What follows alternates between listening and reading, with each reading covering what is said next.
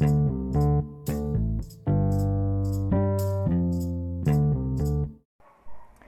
gente, bom dia, boa noite, boa tarde, enfim, seja a hora que vocês estiverem ouvindo, que seja bem-vindo e bem-vinda ou bem-vinde. Eu sou Roberta Ribeiro e esse é o primeiro episódio do nosso podcast de mulherismo africana. E para começar, a gente precisa entender, conhecer ou fortalecer o que é mulherismo africana. Bom, todo mundo já ouviu falar de feminismo, todo mundo já ouviu falar de machismo, de movimento negro. Mas e mulherismo? Será que você conhece? Será que as pessoas ao seu redor conhecem e sabem o que é mulherismo africana? Será que o mulherismo foi feito para você ou por você? ou pelos seus ancestrais? Bom, a gente vai saber de tudo hoje.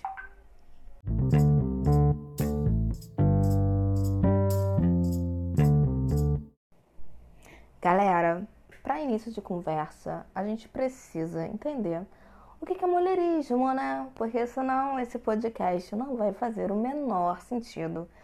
Então vamos lá. Esse termo, né, mulherismo africana, ele foi cunhado por uma professora e pesquisadora chamada Clenora Hudson, no ano de 1987, nos Estados Unidos da América. A Clenora é uma mulher preta afro-americana, ou seja, ela é lá dos Estados Unidos da América, né? Daquelas bandas de lá. E esse termo ele surge a partir de muitos estudos, de pesquisas, de anos de reflexão da Clenora, que, desde o início da década de 80, reflete, pensa, analisa e observa mulheres negras. E, observar movimentações de diferentes mulheres negras, ela viu que há algumas coisas que ligam um elo entre todas essas mulheres. E que, o que seria esse elo? Seria uma luta né, pelo povo preto. Ela usa, por exemplo, o caso daquele discurso fantástico da Sojourner Truth, intitulado E Eu Não Sou Uma Mulher? Bom, vamos falar um pouquinho então desse caso do discurso. Esse discurso, proferido pela Sojourner Truth, uma ex-escravizada e na época abolicionista, na cidade de Ohio, questiona ali por que, aquela, porque naquela reunião que a Sojourner estava, só tinham mulheres brancas e só as pautas delas eram consideradas. Então deixa eu explicar um pouquinho o contexto, né, dessa reunião. Bom, na primeira onda do movimento feminista, lá em 1700 e pouquinho, uh, acontecia na Europa e nos Estados Unidos algumas reuniões de mulheres negras, de mulheres brancas, me desculpa. E essas reuniões se tratavam de chances para que essas pessoas que na época não tinham vozes pudessem falar, discutir, pensar coletivamente os seus problemas, os problemas da mulher. Porém, quando a gente usa essa palavra, né, mulher, ela é muito ampla, ela é muito plural, mas ao mesmo tempo ela é muito segregada. Dentro daquele contexto, daquelas reuniões, somente uma, somente uma humanidade era considerada, a das mulheres brancas. Então, a Sojourner Truth, que não era boba nem nada, muito questionadora, pensante, pensadora, brilhante, foi em uma dessas reuniões e questionou fez um discurso potente que vocês podem encontrar no YouTube. Bom, eu vou ler um trechinho do discurso dela para que vocês tenham noção. É o seguinte: aquele homem ali diz que é preciso ajudar as mulheres a subir numa carruagem. É preciso carregar elas quando atravessam um lamaçal e elas devem ocupar sempre os melhores lugares. Nunca ninguém me ajuda a subir numa carruagem, a passar por cima da lama ou me cede o melhor lugar. E eu não sou uma mulher. Olhem para mim, Olhem para o meu braço.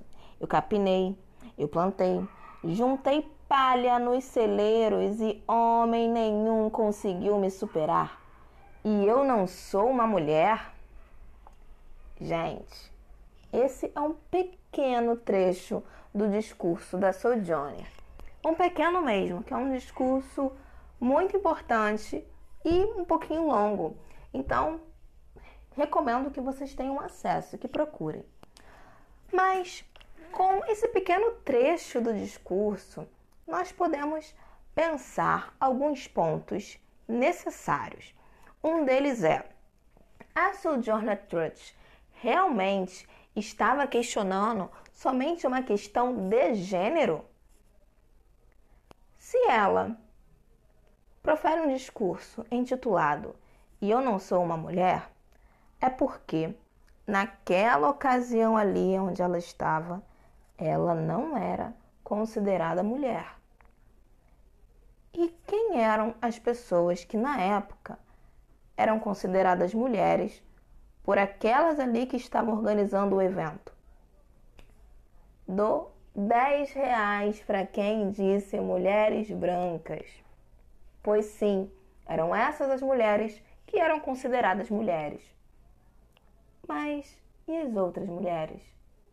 Ah, essas eram submulheres, porque elas não eram humanas, elas não eram pessoas, né? Isso na lógica do racismo. Então, antes da Sojourner levantar uma pauta, antes dela refletir e questionar gênero, ela estava falando de raça. Porque se as mulheres negras não são ou não eram consideradas mulheres, é porque elas não eram consideradas pessoas, e sim um certo tipo de animal ou uma subcategoria do ser gente. Então, minhas amigas e meus amigos, temos aí um ponto importante para o mulherismo africano. A nossa divisão racial, ela existe, ela é real. Não há o que a gente possa é, mascarar, manipular ou tentar esconder. É algo que está muito exposto na nossa sociedade, seja antigamente, ou seja agora, ou no futuro.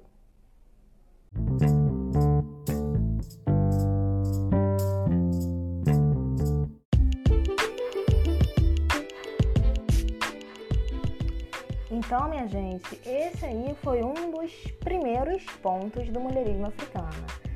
E quero dizer o seguinte, a gente vai assim, se debruçar, pensar junto aí toda semana, porque toda semana, toda segunda-feira, nós teremos novos episódios aqui no nosso podcast. Às vezes trazendo convidadas, convidados, outras eu falando sozinha com vocês e por aí vai. A gente vai se conhecendo, vai se trombando e vamos pensando junto. Bom, eu falei da Sojourner Truth, né? Que é uma das mulheres aí que a própria Clenora Hudson, a mãe do mulherismo africana, escreve e fala e considera. Mas o que seria o mulherismo africano, né? Seria um movimento social? Seria uma escola? Seria ah, uma ideologia? O mulherismo africano, ao meu ver, a partir dos meus estudos, é um modo de se movimentar no mundo, é um modo da gente enxergar o mundo e também de apreender e expandir os nossos olhares e os nossos pensamentos. É sobre a gente não se permitir mais estar à margem, mas estarmos no centro. E o que, que isso significa? Significa que esse mundo ocidental, que esse mundo colonial, escravocrata, nos impulsiona, né? impulsiona, conduz, in, né? impõe pessoas pretas estarem nas beiradas, serem aquelas pessoas que não escrevem as próprias histórias, mas aquelas pessoas que simplesmente andam nos caminhos que o Ocidente impõe. Então, o mulherismo africana é uma possibilidade da gente pensar gênero por um viés que seja nosso e que não nos seja imposto, assim como a gente fala no trailer, né? E a gente não pode deixar de falar do feminismo, de criticar o feminismo, mas não só de tacar pedra, mas também de entender as mulheres pretas que escreveram aquelas histórias feministas negras, principalmente lá no início, como Audre Lorde, Lélia Gonzalez, Bell Hooks, Patricia Hill Collins, Angela Davis, mulheres pretas importantes para a comunidade preta num aspecto global, histórico, que suas potências reverberam até os dias de hoje. Como desconsiderar essas mulheres? Não podemos. Não podemos fazer com que a branquitude continue rondando os nossos pensamentos ao descartar pessoas pretas como se fossem objetos, sem entender ao menos a sua subjetividade, a sua humanidade, o contexto, todas as linhas escondidas naquela narrativa. Então não vamos fazer o serviço da branquitude. Vamos fazer, vamos escrever e ouvir as nossas histórias com as nossas histórias, com a nossa gente no centro e não nas margens, não mais nas beiradas.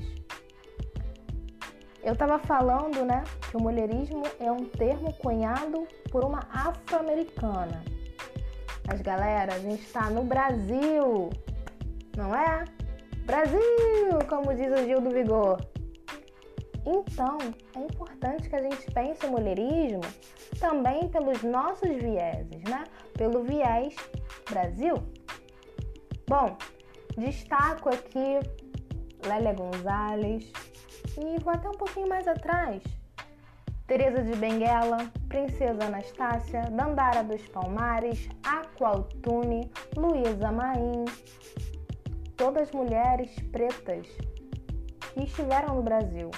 Algumas, né, como o caso da Aqualtune, avó de Zumbi dos Palmares, que foi uma, uma, uma africana trazida à força para o Brasil, mas que sua luta né, se permeia, condu, conduziu a força negra brasileira para que hoje possamos estar tão vozes, essas mulheres lutaram muito.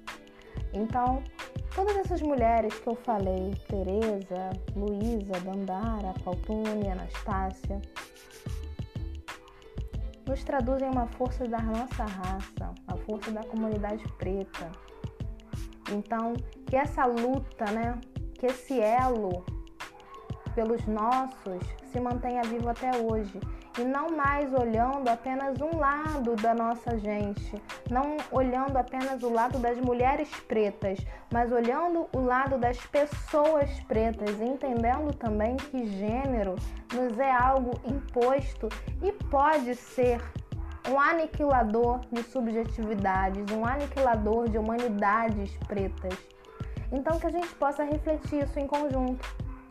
Então que a gente possa também ver aqui no nosso podcast que o mulherismo é uma possibilidade para as pessoas pretas.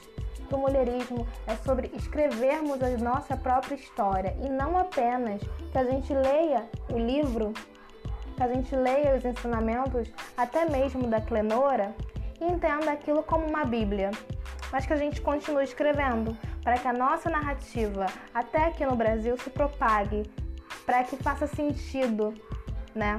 que não fique algo distante, que não seja algo longe da nossa realidade, do nosso modo de ser.